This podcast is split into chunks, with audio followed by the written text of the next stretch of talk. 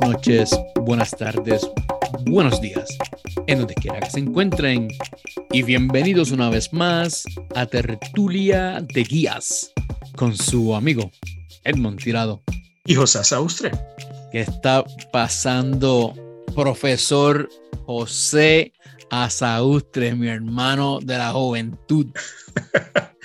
Aquí otra vez más, siempre, siempre logramos, nos reunimos a grabar y terminamos hablando dos horas antes de la grabación. Pero aquí estamos. Mira, vamos a ser honestos con nosotros mismos y con nuestros amigos que nos escuchan.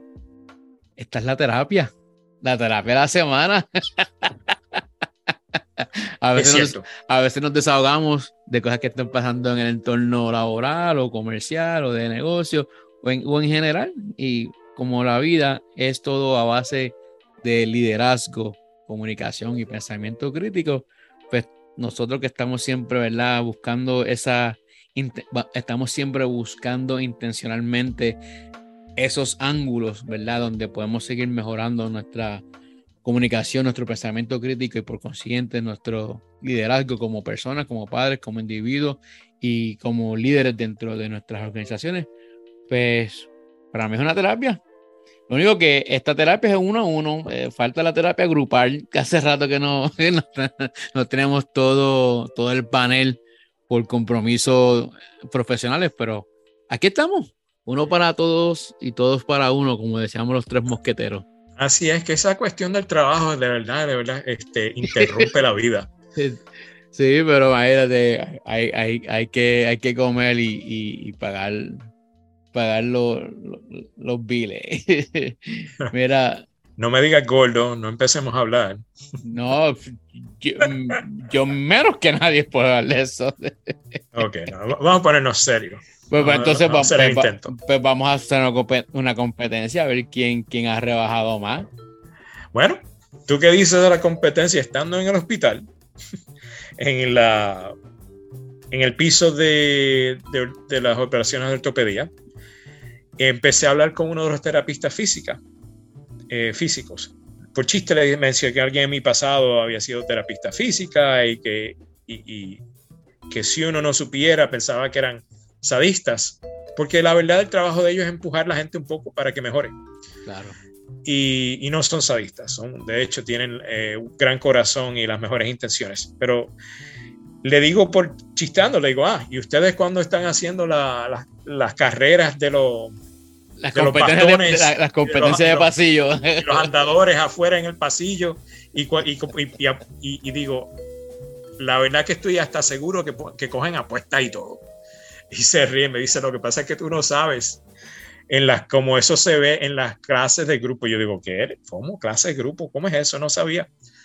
Y él me dice, sí, tenemos clases de grupo. Y digo, pero chico, cuéntame. Y me dice, no, no, tú te quieres morir porque en las clases de grupo pones a, a todos los pacientes juntos y cuando la persona de aquí en los cincuenta y pico de años se, se lleva, tú lo conoces, se, llevan quejando dos semanas y cuando ellos miran y ven que aquella anciana de 85 tiene más, más eh, arco de movimiento y más, eh, eh, más posición, le está ganando, rápido cambian la actitud y ellos em, empiezan como si fuera una carrera porque esa persona no se va, no va a dejar eh, que, que, la anciana les gane o no, no quieren perder y rápido le ponen más esfuerzo a la cosa. Y, yo, y, ahí, comienza la, la, la, competencia, que, que, que, interesante lo que es la psicología del ser humano y precisamente ese es el tema que queremos abarcar en el día de hoy, lo que es la competencia. Es cierto. La competencia amistosa y cómo utilizar esa cuando fomentamos las competencias amistosas, cómo utilizar esta herramienta para fomentar la productividad, la motivación de nuestros grupos, donde también se fomente la seguridad psicológica o quizás la seguridad emocional, teniendo siempre una métrica o métricas para poder evaluar nuestro, nuestro progreso o el progreso grupal e individual. Y cuando tú propusiste eso, me, me, me encantó, porque muchas cosas similares en, en distintos escenarios eh, lo he visto y era que yo me reía hasta que cuando me enviaste originalmente el mensaje de texto mira, acabo de salir de, esta situación. wow, yo es que yo me imagino tú preguntándole a este terapista físico, sí, yo me imagino ustedes ahí haciendo competencias de pasillo. sí, sí, no, eh, te entiendo. Y entonces, pues, ¿cómo, ¿por qué no comenzamos por ahí, verdad? ¿Qué, es, qué es en sí la, lo que es la, o qué significa esto de la competencia amistosa? Yo, yo diría que la competencia amistosa podría ser esa que se caracteriza por, por tener ciertas reglas que suelen ser informales y, acordadas entre todos los participantes del, del, equipo, donde mutuamente todo el mundo acepta, como cuando éramos niños, o sea, que jugábamos, vamos, bueno, en Puerto Rico, particularmente en Ponce, nosotros jugábamos lo que se llamaba el 21 en, en, el baloncesto o la escalerita, pero había que era que tú tenías que comenzar tirando la, la bola desde abajo del, del aro y, e ir alrededor de, de la, del área de los tres segundos.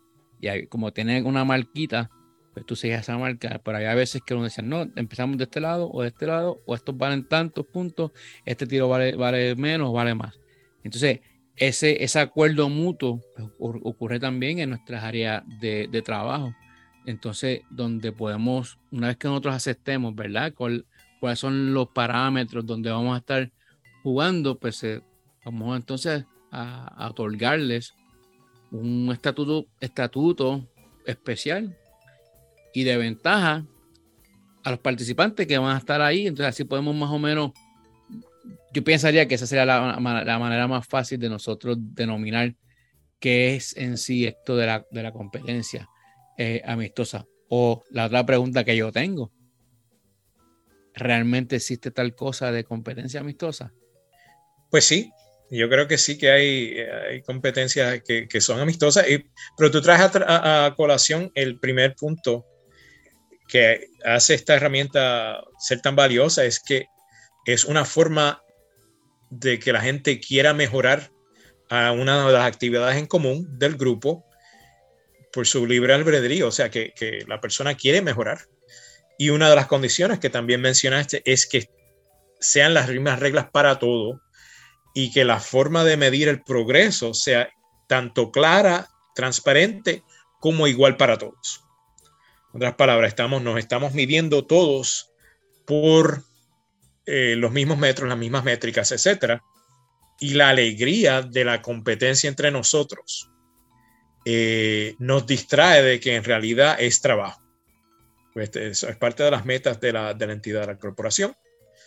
Y el hecho de que podamos competir los unos contra los otros, pues este, es una motivación, trae la motivación interna eh, en forma exterior al grupo sin que sea presión del líder o los gerentes, que es la razón por la cual estará eficaz. Porque yo no te estoy presionando simplemente tú quieres mejorar. Fíjate, eh, muy de acuerdo. Y, sí, porque es que a veces hago la pregunta porque en algunas ocasiones no se siente, o uno podría pensar que no se siente como una realmente una, una competencia amistosa, porque nosotros quizás como líderes o nuestros líderes no establecieron las métricas adecuadas, no se establecieron las reglas desde un, principio, o hubo favoritismo. hay, tantas cosas que, muchos factores, ¿verdad? Que, tú no puedes necesariamente granular todo y hacerlo, hacerle una, una, receta y, ya nos tomamos ese, ese café de, ese, de ese grano. Pero sí tienes razón, porque fíjate que dentro de una competencia saludable, eh, lo que no es, o sea, en negociaciones hablamos de ciertas um, características de la negociación y una de ellas es eh, la, ganancia, pérdida de, de, en una negociación. Quiere decir que si estamos negociando, para yo sacar mejor trato, tú tienes que perder. Yo estoy, yo estoy extrayendo los recursos que de otra forma llegarían a ti. Eso es el este, win-lose, como en, Estados Unidos en inglés le dicen. O, y esa no es la mejor forma ni de negociar ni de... Ganar o perder, exacto. Ganar o perder en, la cultura, esa no es la forma. cuando tienes una competencia saludable y cuando eh, tu corporación o tu entidad tiene una atmósfera y una cultura de, seguridad psicológica y emocional, todos estamos haciendo la misma labor para una meta en conjunto, una meta común. O sea que si tú adelantas el porcentaje más que yo, igualmente en términos individuales, quizá tú ganaste y yo no, pero todos ganamos como grupo porque estamos mejorando. Entonces, una gran diferencia en los ámbitos donde, por ejemplo, en, sitios que he visto en, ventas, donde alguien gana y, la mayoría de las otras personas pierden. Entonces, eso, estamos hablando de otro tipo de competencia. Sí hay competencia, sí hay una motivación, pero es un, esa dinámica a corto plazo es positiva y a largo plazo muy negativa y tóxica porque entonces estamos, no somos compañeros, somos enemigos.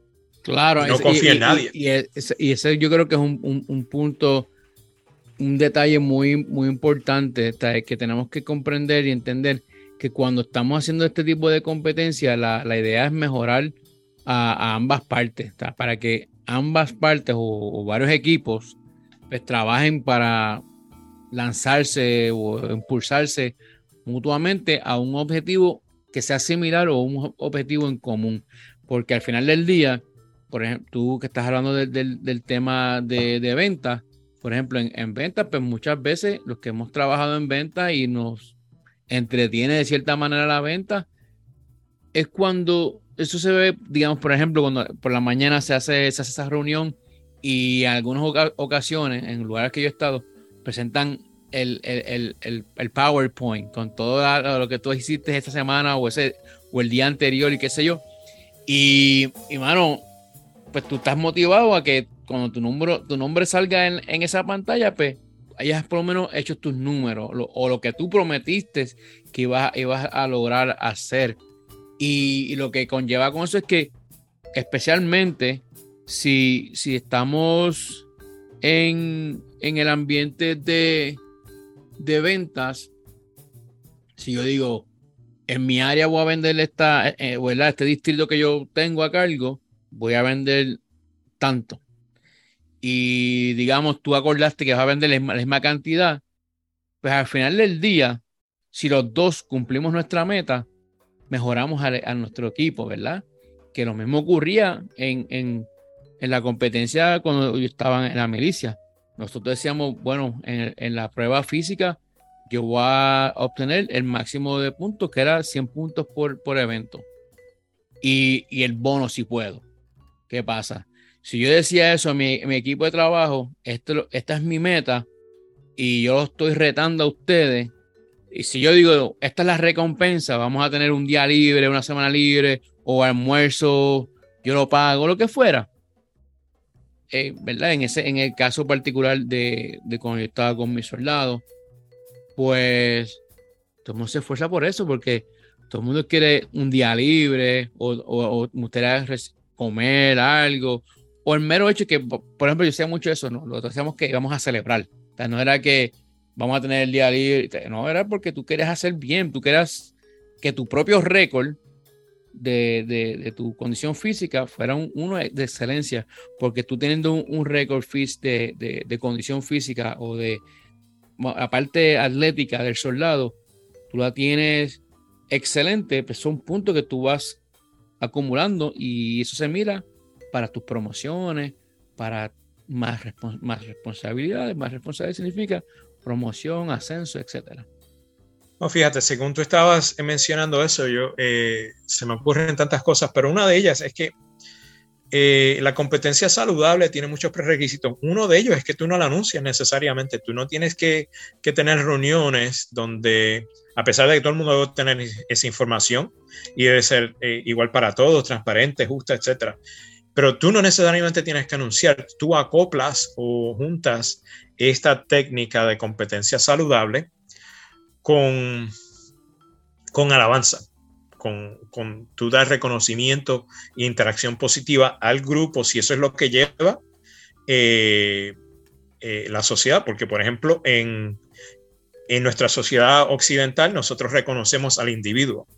en una sociedad oriental, en Japón, en, Corea del Sur, tú nunca eh, das reconocimiento al individuo, darías reconocimiento al equipo de ese individuo por su gran producción o su mejora, lo que sea. De otra forma, tú estarías eh, avergonzando a ese, a ese empleado en, en, la cultura de ellos, o sea que hay que tener cuidado.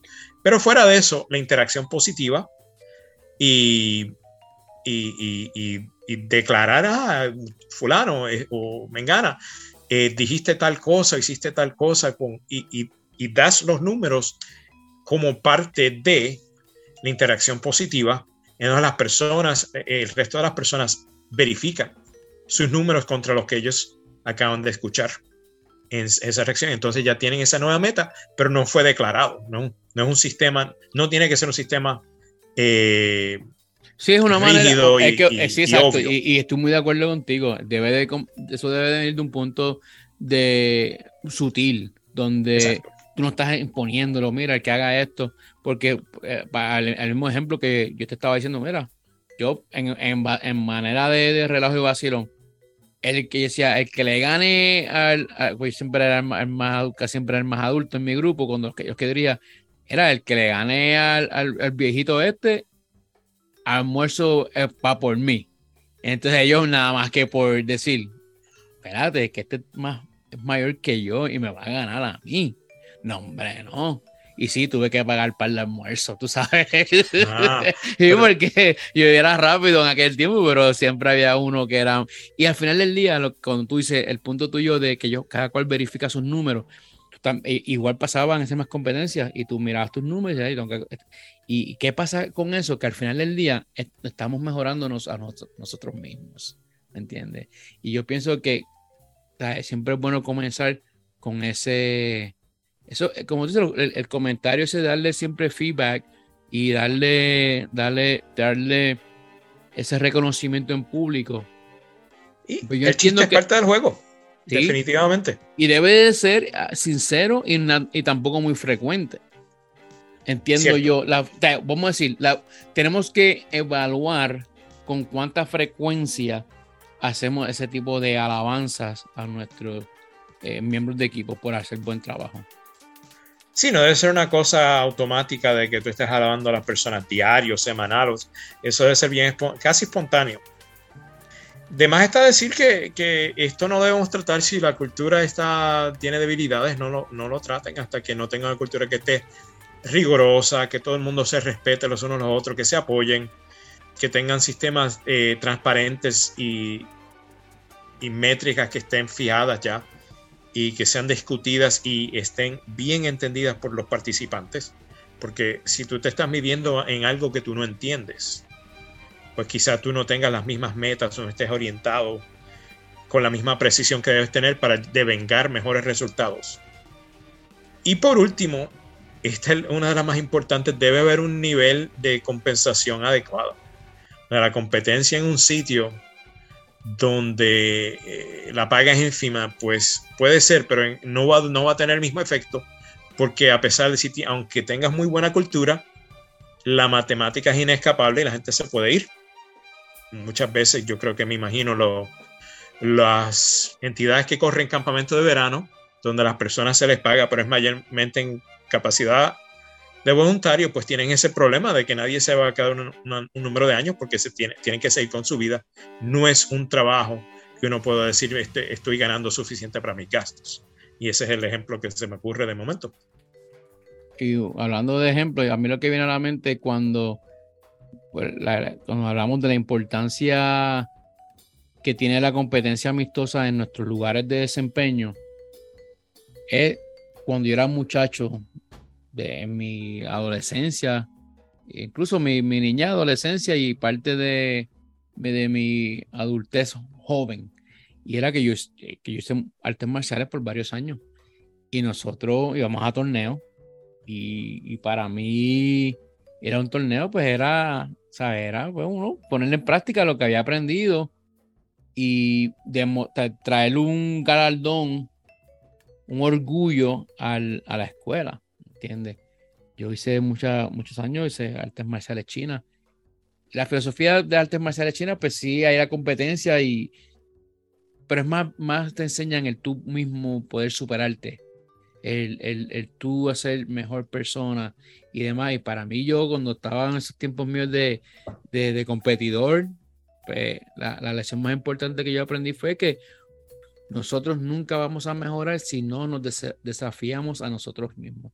Y que yo quiero decir con eso que eso comienza en la mente, porque e, es declararlo que yo voy a ser el mejor vendedor, yo voy a ser el mejor maestro, yo voy a ser el mejor padre, yo voy a ser mejor ser humano, lo que fuera, o mejor líder de, de iglesia, o, o el, el, independientemente en, el, en la arena, ¿verdad? Donde nosotros estemos, estemos trabajando. Y yo pienso que en aquel tiempo, pues, la, la, la mejor manera que yo pensaba uno, para uno mejorar era buscar asociarse con gente que tuvieran, por ejemplo, mayor habilidad. Yo cuando era cinta de color, ¿verdad? O cinturón de color, pues yo buscaba pelear con los cintas negras y que me tostonearan. Olvídate, a mí no me interesa coger una paliza de los, más caballotes y, y saludó a, a, mi, a, maestro allá en, que está actualmente en Colombia y a mi gran hermano, eh, el gran Cipoc, está por todos los lugares. Y yo recuerdo particularmente con el Cipoc, ese pana es un duro, o sea, tipo es un duro, entrenador de MMA.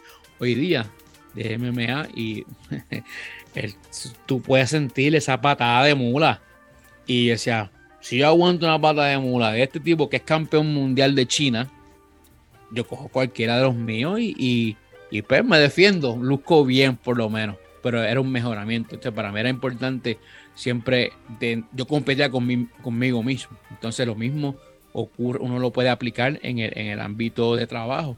Si yo quiero ser el mejor vendedor, personalmente yo voy más temprano, hago más llamadas que era anterior, eh, envío más, más eh, ¿cómo se dice? Proposals eh, de, de, de negocio, propuestas de negocios, envío más cotizaciones, trato de cotizar dependiendo cómo está, ver la, la competencia, cómo están, están, cotizando, para yo pues navegar en, en, ese, en ese mundo de ventas, ¿verdad?